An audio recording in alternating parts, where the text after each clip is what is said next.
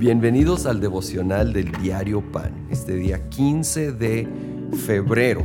Y bien, continuamos con nuestro estudio del libro de los Hechos, vamos al capítulo 15, donde encontramos lo que llaman aquí el concilio de Jerusalén. Empezó esta controversia de que si los nuevos convertidos no judíos, gentiles, tenían que seguir la ley y había el grupo que insistía que sí tenían que seguir la ley, a Pablo y muchos otros insistiendo que no. Y aquí lo hablaron, obviamente el Espíritu Santo los guió. Y quiero leer aquí desde el versículo 7. Dice, después de una larga discusión, Pedro tomó la palabra. Hermanos, ustedes saben que desde un principio Dios me escogió de entre ustedes para que por mi boca los gentiles oyeran el mensaje del Evangelio y creyeran. Dios, que conoce el corazón humano, mostró que los aceptaba dándoles el Espíritu Santo, lo mismo que a nosotros, sin hacer distinción alguna entre nosotros y ellos, purificó sus corazones por la fe. Entonces, ¿por qué tratan ahora de provocar a Dios poniendo sobre el cuello de esos discípulos un yugo que ni nosotros ni nuestros antepasados hemos podido soportar? No puede ser. Más bien, como ellos, creemos que somos salvos por la gracia de nuestro Señor Jesucristo. Y efectivamente esa fue la firme decisión del liderazgo de la iglesia y uh, afirmando que fueron dirigidos por el Espíritu Santo. Me sorprende cómo hoy en día sigue habiendo estas discusiones entre cristianos. Si quedó tan, tan claro, ya no estamos bajo la ley.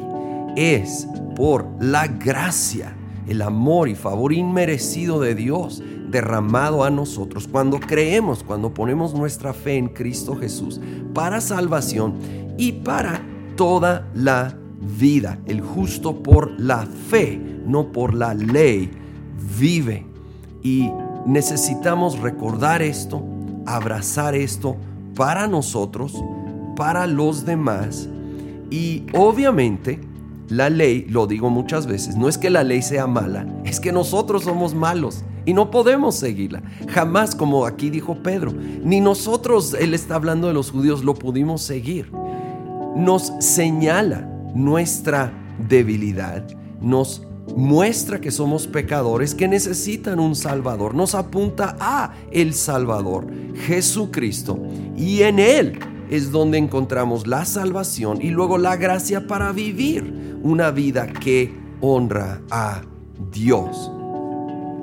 Eh, continúa el capítulo, al mero final eh, surge un desacuerdo entre Pablo y Bernabé. Quiero leer desde el 36. Algún tiempo después, Pablo le dijo a Bernabé, volvamos a visitar a los creyentes en todas las ciudades en donde hemos anunciado la palabra del Señor y veamos cómo están.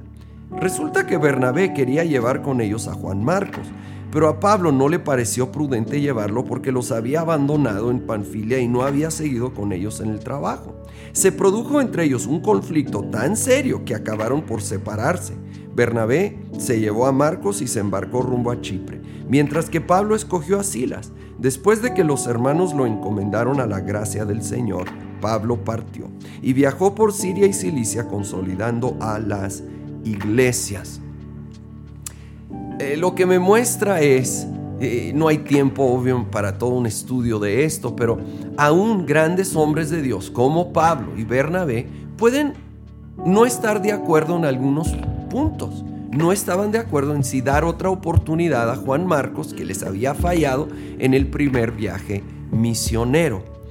Y vemos cómo podemos tener desacuerdos, pero tener una actitud de mutuo respeto seguir trabajando en la obra, yo estoy seguro que entre Pablo y Bernabé no entró envidia y celos y crítica y juicio, tuvieron la madurez de seguir trabajando y esforzándose y que nosotros tengamos esa disposición de seguir esforzándonos, trabajando, respetando a los que nos rodean, aun cuando tenemos diferencias de opinión. Señor, en esta hora te damos gracias por tu gracia que nos salva, que nos sostiene, que no dependemos de nuestras fuerzas para poder cumplir con la ley, sino en tu gracia ser impulsados y sostenidos para honrarte en nuestras vidas. Ayúdanos a recordarlo, recibiendo esta gracia y extendiéndola, sobre todo aquellos que tienen tal vez diferentes opiniones que nosotros. Y lo pedimos todo en el nombre de Cristo Jesús. Amén.